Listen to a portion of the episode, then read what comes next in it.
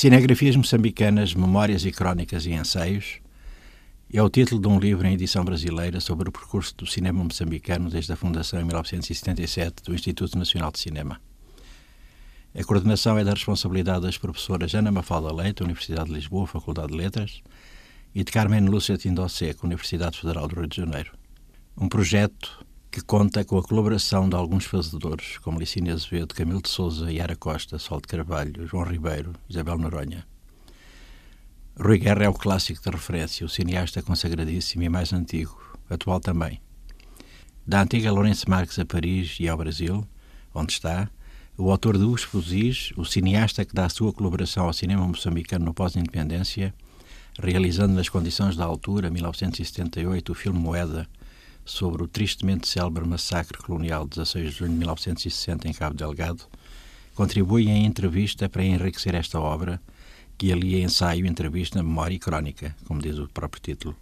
Guido Convent, estudioso das cinematografias africanas, que publicou em Maputo um seminal trabalho sobre o cinema no país, desde a década de 20 do século passado, sob o ponto de vista da exibição, da sua disseminação nas cidades, os impactos das leituras urbanas e as comunidades rurais, assina um ensaio de excelente enquadramento.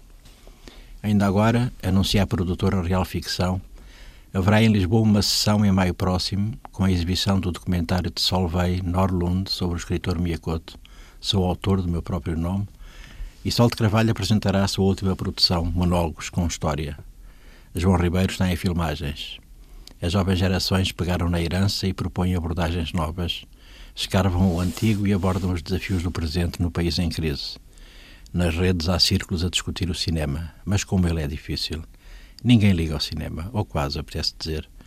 A cooperação com o ICA português, Instituto de Cinema e do Audiovisual, continua a ser uma espécie de pontapé de saída para as coproduções com os mais diversos países europeus, com destaque para a França, a Itália, algumas televisões. Intramuros, o trabalho é de Hércules. Em Maputo, a excelente iniciativa que chegou às seis edições por aí, do Doc Canema, protagonizada por Pedro Pimenta, chegou ao fim.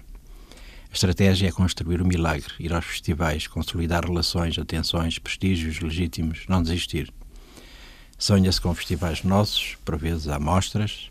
O veterano cineasta português Rui Simões continua a insistir e, em parceria com Sol de Carvalho, consegue fazer acontecer produções e exibições, seja em Moçambique como em Lisboa, como agora se pode voltar a confirmar e esta crónica já referiu. A Cinemateca Portuguesa conseguiu o feito de organizar, faz dois anos, uma retrospectiva da obra de Licínia Azevedo. Rui Guerra, de que acaba de sair uma minuciosa biografia, merecia uma retrospectiva, pelo menos em Maputo em Lisboa e nas capitais da CPLP. Sol de Carvalho e João Ribeiro exibem as suas obras no país e ocasionalmente em Lisboa. Licínio mesmo. Os outros também. Uma engenharia quase milagrosa. Em sala, nos circuitos dito normais, é breve a permanência em exibição das propostas moçambicanas ou angolanas. Refiro-se a Zé Gamboa e uma ou outra jovem cineasta, surpresas que Angola consegue a espaços. A imagem que passa, a mais presente, é a que se oferece na televisão e contempla a catastrófica complexidade do real, dos imaginários, da rede de relações humanas, das culturas, e não dá o tom maior da oferta disponível para os vários públicos. Contudo, há uma inscrição que vai ficando. Margarida Cardoso, a cineasta atenta à realidade moçambicana, já nos ofereceu o documentário Costa Canema, outro sobre o realizador Licínio Azevedo, a adaptação da Costa dos Murmúrios, obra homónima de Lídia Jorge, e um só aparentemente enigmático, Yvonne Kane, também rodado em Moçambique. Nas cidades capitais do Sul, do imenso Sul, aqui e ali, na solidão de uma vila à beira da melancolia, há uma brisa de imagens, uma empatia com uma história e um destino talvez um enquadramento e uma intensidade dramática que nos chegam como que por milagre. À falta dessa relação mais tradicional do cinema com a realidade, baixam-se os bonecos da net. O último herói, a última porrada, o último style de dança robotizada ou quase, tudo oriundo de outros lugares, países imaginários e modelos e ritmos, estruturas narrativas e olhares que nos vendem, impingem, propõem e modelam.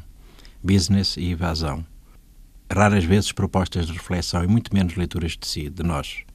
Já lá vai o tempo das lojas de DVD, dos sócios e dos alugueres, dos cineclubes nem se fala.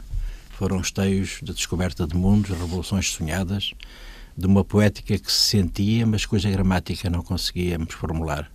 Ainda há disso. Há imagens? Há. Há obras? Sim. Mas o kitsch e a banalização são infinitos. A realidade é lisa. Onde fica a rugosidade da vida? Nenhures.